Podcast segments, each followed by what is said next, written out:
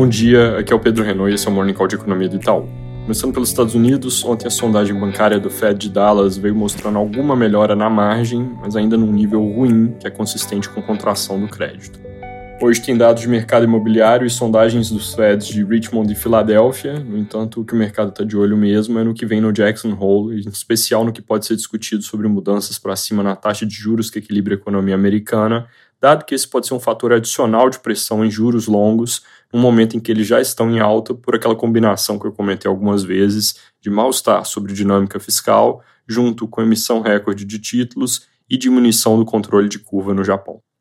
Aqui no Brasil, Arthur Lira e líderes partidários dão como certa a votação do arcabouço na Câmara até amanhã, lembrando que isso pode incluir amanhã à noite, na virada para a quinta. Hoje acontece uma nova reunião de líderes para discutir mais o assunto, que por enquanto ainda tem impasse no que diz respeito a certas mudanças que o Senado fez, com foco no trecho onde eles permitiram o que está sendo chamado de despesa condicionada. Basicamente, o que acontece ali é que o ponto de referência para a inflação usado no limite de gasto de cada ano é o meio do ano anterior, então para 2024, em tese, seria a inflação agora do meio de 23. Mas em caráter de exceção para 2024, os senadores colocaram que o orçamento pode ser ajustado para cima de acordo com a diferença entre a inflação de dezembro desse ano e a de junho, desde que haja aumento de receita para cobrir isso, por isso o nome condicionada. O governo gostaria de já ter isso aprovado para permitir mais previsibilidade no gasto, mas o relator e lideranças aparentemente se opõem. Havendo acordo sobre esse tema, jornais reportam que o texto poderia ir a voto ainda hoje.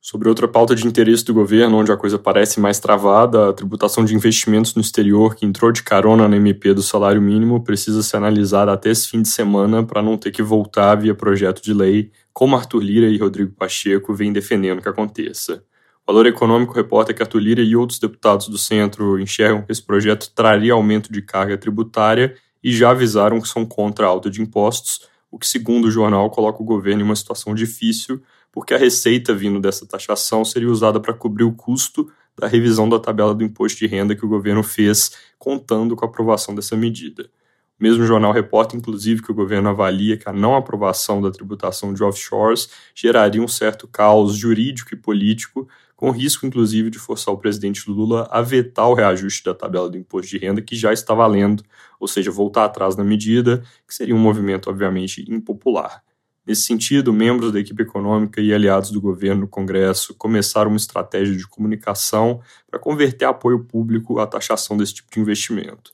Um deles foi o secretário da Receita, Robinson Barreirinhas, que publicou vídeo nas redes sociais em defesa do imposto. O vídeo, no entanto, ficou pouco tempo online e, segundo o Estadão, foi apagado após causar novo atrito entre Fazenda e Congresso. A reportagem cita que o movimento foi lido como uma tentativa de pressionar o Congresso e acrescenta que, na avaliação da cúpula da Câmara, esse não é um movimento inteligente. Enquanto isso está parado, caminha na Câmara a prorrogação da desoneração da folha de pagamentos que é algo que eu já mencionei aqui, que o governo gostaria de deixar para depois e que, sendo aprovada, pode forçar a adição de um custo de cerca de 10 bilhões no projeto de orçamento do ano que vem, que o governo gostaria de evitar nesse momento exatamente por tirar flexibilidade. O texto já passou pelo Senado, onde o foco do curtíssimo prazo deve ser o projeto do CARF, Ainda no Senado, sobre reforma tributária que está na fase de audiências públicas, ontem Rodrigo Pacheco voltou a defender a ideia do relator Eduardo Braga de colocar já na PEC uma alíquota máxima para o imposto. Ele também aproveitou para defender que haja exceção para advogados e outros profissionais liberais.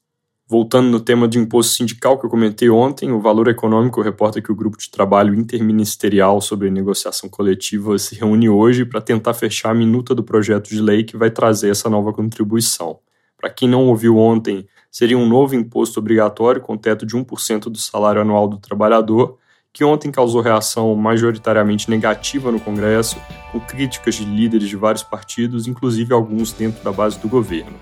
O Globo também reporta que a recepção foi ruim nas redes sociais, com 98% de desaprovação nas interações sobre o assunto. Para terminar, hoje Campos Neto e Gabriel Galípolo falam em eventos abertos à imprensa, o primeiro às 9 e o segundo às 10, vamos ficar de olho. É isso por hoje. Bom dia.